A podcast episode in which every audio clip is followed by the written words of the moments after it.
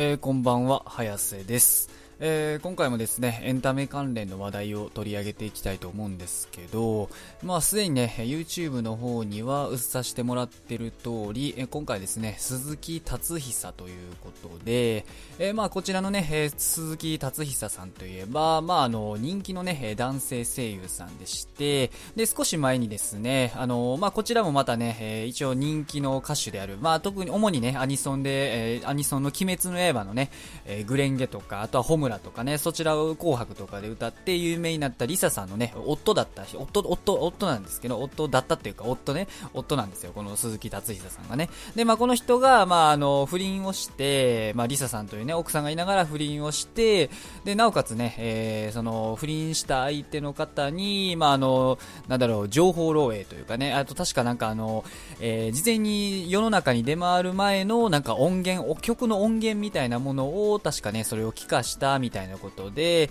えー、まあ不倫とその情報漏洩の2つをね、やってしまったということで、まあ結構ね、その事前に決まってた、まああの声優のとしてのね、仕事とか、まあそういったものがどんどんね、キャンセルされてしまったっていうのがね、えー、まああって、活動自粛をね、してたんですけど、まあこの度ですね、つい先ほど、えー、情報が出てまいりまして、鈴木達久本格的に活動再開ということになりまして、うん、で、まあ昨年末から一部活動を再開してましたが、えしてたが、していたが、その他の活動についても再開できるまで至ったと所属事務所が報告と、本人と向き合い、人として役者として誠実に歩んでいくように支えていく所存ですと。うん、なるほどね。まあ、一部活動はどうやらね、再開してたっぽくて、まあ、僕ちょっとそこまでは知らなかったんですけど、まあまあ、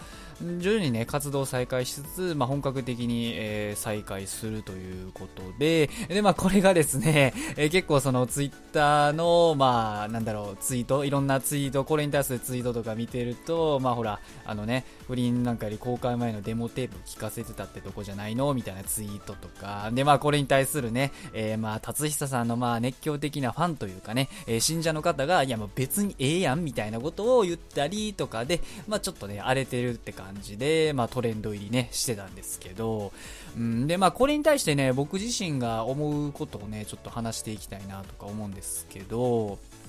うん、まあ一応ね、その、まあ仕事ね、まあ所属事務所自体は一応その仕事をね、再開するってことを認めたんで、うん、まあまあまあ別に僕はだから仕事を再開するなとはね、うん、別に言う気はないですし、でもかといって、まあ情報漏洩ね、まあそれはもう完全にコンプライアンス違反なんで、まあこれに関してはね、うん、絶対やってはいけないことだったと思うんで、僕は良くないな、良くないなっていうか、イメージ的にはね、やっぱ悪くなったなっていう印象で、うん、でまあ問題なのはですね、その、なんだろう、やっぱりその不倫動向は別に僕はどうでもいいんですよ、やっぱり。まあこれに関しては多分、おおむね同意見の人が多分いっぱいおると思うんですけど、まあ不倫だけでね、別にまあ僕もそんなになんか悪い印象っていうのは、まあいい印象はないですけど、不倫してね、当然。でもただそれ以上にやっぱその、なんだろう、声優として、その仕事をするプロとしてやってはいけないその情報漏洩、うん、こちらに関してはね、僕は、なんだろう、うん、どんだけその、だから所属事務所が認めて本人も活動動する気持ちがもしね、あったとして、ほんで仮にそのファンとかも、まあ、ファンというか信者の人がね、えー、まあ熱狂的にその支持したとしても、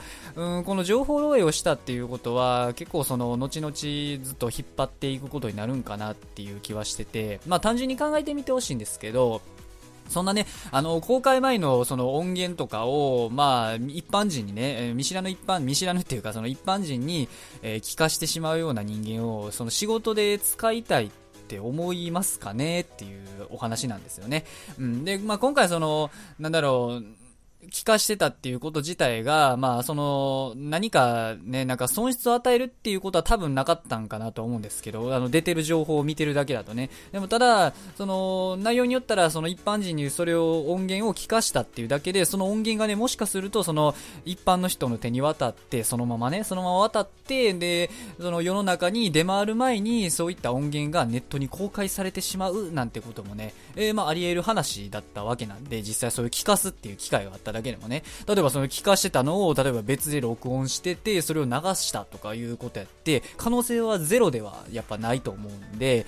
そういったことがなると、やっぱりその利益のね、まあ損失に、えー、つながるっていうことになりかねないので、うん、そうそう。で、そういうのってやっぱいくらその、なんだろう、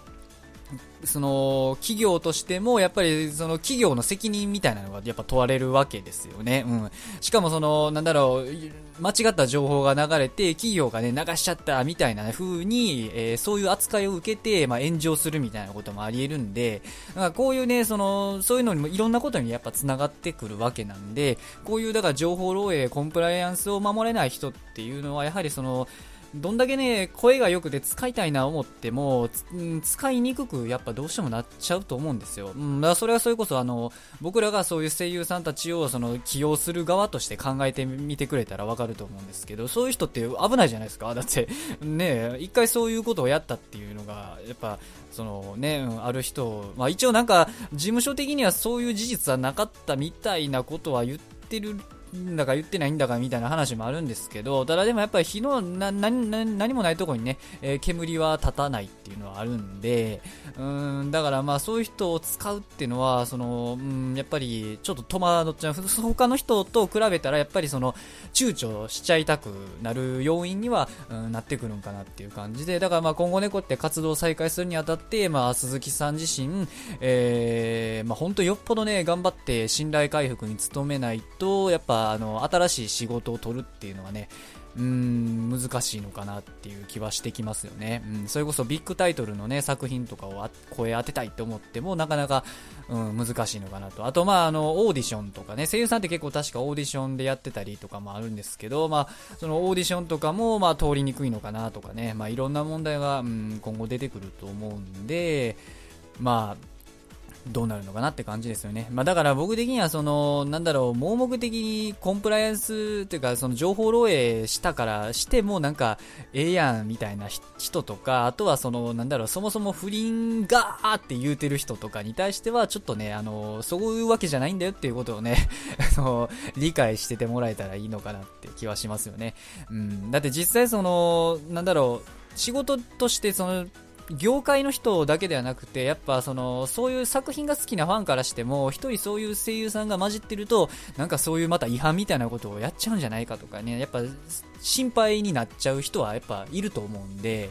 うん、だから、その、別に僕は戻るなとは言わないけど、だからといって、それをなんか手放しで、うん、なんか喜んでる手放しでなんか、うん、戻ってきたイエーイだけでね、なんか終わってる人っていうのはちょっとね、まあ、うん、考え直してくれた方がいいのかなとはね、ちょっと思いますよね。うん、まあ知らなかったら、僕のこれ見てね、初めてそういうのを知ったっていう人も、まああの、うん、情報漏洩っていうのはね、その、やっぱり、うん、そういう損失みたいなことをね、与える可能性があるっていうことは、えー、ご理解いただけたらいいのかなと、え、思いますね。うん、ちょっとそういうね、なんかいろんな、そういうなんかよう分かってないままツイートしてる人とかを結構見かけたんで、ちょっとね、うん、まあ、こういった形で、えー、動画を撮らせていただきましたということで、うん、あとはあれですね、まあ、鈴木さんね、僕、まあめっちゃね、僕アニメ一応好きなんですけど、割といろいろ見てて、見てるんですけど、鈴木さんが出てる作品ってね、そんなに、実はね、僕がめっちゃ好きな作品って少ないんですよね、確か。うん。まあでも一つね、あって、あの、ジョジョの奇妙な冒険の5部かな ?5 部のアニメの、まあ黄金の風。えこちらに登場する、えー、っと、ヒットマンチーム、暗殺チームのね、言ったらあの、プロシュート兄貴。えー、まあこちらの声を当ててたっていうのもあって、ね、まあ僕もだから一応鈴木さんはね、まあ、あ素晴らしい声優さんやなっていうのはね、思ってたんですけどね、まあ今後だからね、またまあ、そういう仕事、ビッグタイトルね、まあジョジョとかビッグタイトルじゃないですか。だからそういった仕事をまたね、取れる日が、うーん、来るのかどうかなっていうのはね、ちょっと、まあ僕はちょっとね、これに関してはね、うん、まあ、うん、すぐには難しいんかなとは思ってるんですけど、まあまあ、どうなるのかなっていうのはね、今後まあ、また動向はね、えー、追っていきたいかなと、えー、個人的には思っているっていうのと、まああとはね、そういう、あの、いかにね、情報漏洩っていうのが、あの、まあなんだろう、良くないことを、こういう業界において、プロとしてね、え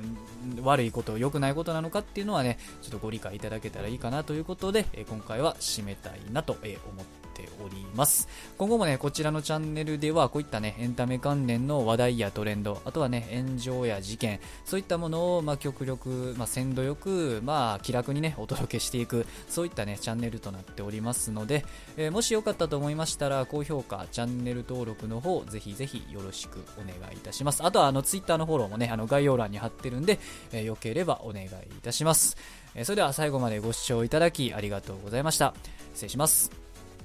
いやーね、コンプライアンス違反する人を使うって難しいんですよ。どうなるのか、えー、見ものですね。はい。